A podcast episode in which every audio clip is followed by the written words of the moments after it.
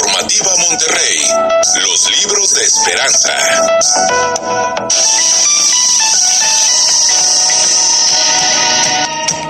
Esperanza Buen Rostro con nosotros como todos los martes. Buenas noches, Esperanza. José Luis, buenas noches. ¿Cómo estás? Muy bien, qué gusto escucharte y listos para una aventura más.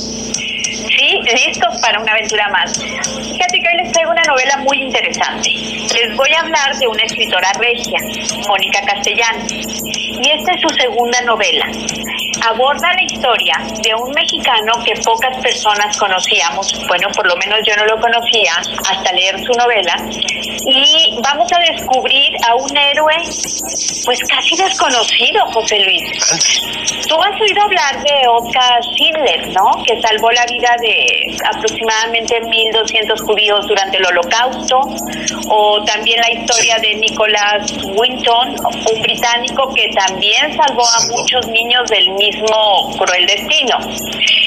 Bueno, pues ¿sabías que tenemos un mexicano que también llevó a cabo una hazaña así? Ándale, a ver, ya, ya, ya nos estás intrigando. Y de hecho se le llama el Schindler mexicano. Esta es la historia que nos revela Mónica Castellanos. La vida de Gilberto Bosque Saldívar, que nació en un pequeño municipio de Puebla. Bueno, ahí se fue desarrollando, ahí fue creciendo y en algún punto el presidente Lázaro Cárdenas lo nombra cónsul en París.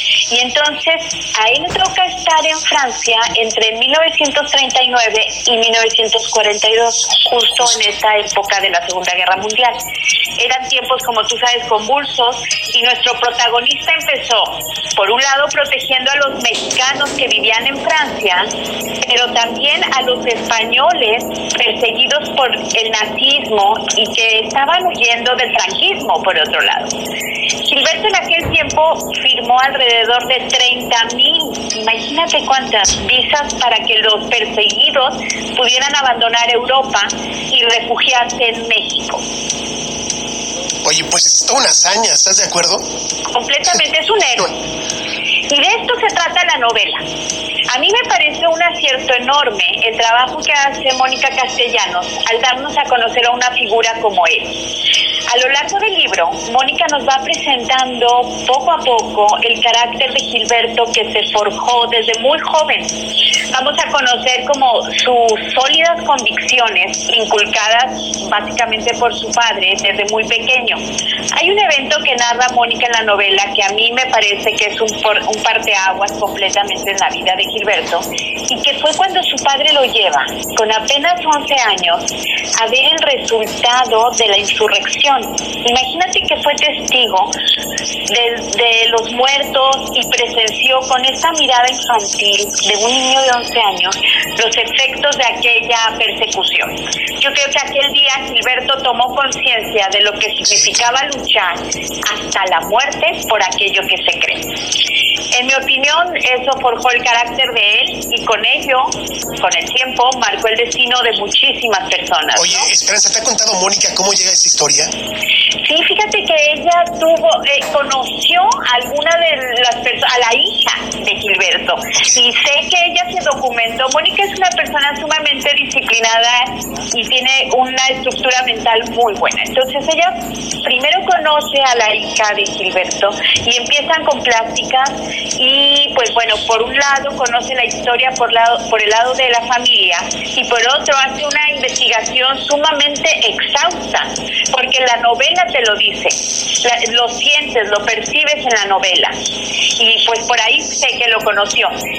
Si tú buscas Gilberto Bosques vas a encontrar información de él, pero me parece que difundir la historia de, de Gilberto por medio de esta novela, sumamente documentada, ha sido un acierto enorme porque ha permeado a muchísimas más personas. Yo digo, yo le digo a Mónica que la deberían de llevar incluso al cine, ¿no? Pues y la novela la disfrutas mucho, mucho porque está escrita en capítulos con diferentes voces narrativas que te decantan en una lectura muy ágil y donde notamos este, este rigor eh, eh, investigativo, documentado de, Mónica, ¿no? Va entrelazando toda la vida de Gilberto Bosques con un par de eh, personajes, bueno, más, pero dos muy principales que son de ficción, pero que te reflejan como toda la situación de los refugiados de la Guerra Civil Española. Y mediante estas vivencias y la hábil pluma de Mónica,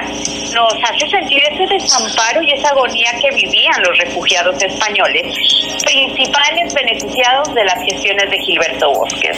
Oye, pues todo un héroe y acompañado de muchas emociones, ¿no? Que esa parte creo que hace muy rica eh, la novela. Ya nos están preguntando el título completo, Esperanza, para los amigos que nos están escuchando, que busquen ese título de Mónica. Sí, se llama Aquellas horas que nos robaron. Por cierto, le valió reconocimiento a la mejor, en la categoría de la mejor novela histórica. Ándale. Y el título completo, Aquellas horas que nos robaron, el desafío de Gilberto Bosque. Lo encuentras en todos lados, en Amazon o en las librerías, y realmente es verdaderamente una gran oportunidad para conocer a este gran personaje y conocer a esta gran escritora. Sin duda, ¿alguna frase, querida Esperanza, por favor? Sí, tiene una frase que yo creo que resume la, la esencia de nuestro personaje. A veces hay que salirse de la legalidad para entrar en el derecho. ¿Cuál derecho? El derecho que tienen los hombres a la libertad. Ándale, contundente, ¿eh? Contundente. Sí. Esperanza, ¿te podemos escuchar las reseñas que compartes con nosotros y mucho más? Por favor, dinos en dónde, presúmenos en dónde esta noche. bueno, si no escucharon la reseña o quieren volverla a escuchar, la pueden encontrar en Spotify como Los Libros de Esperanza.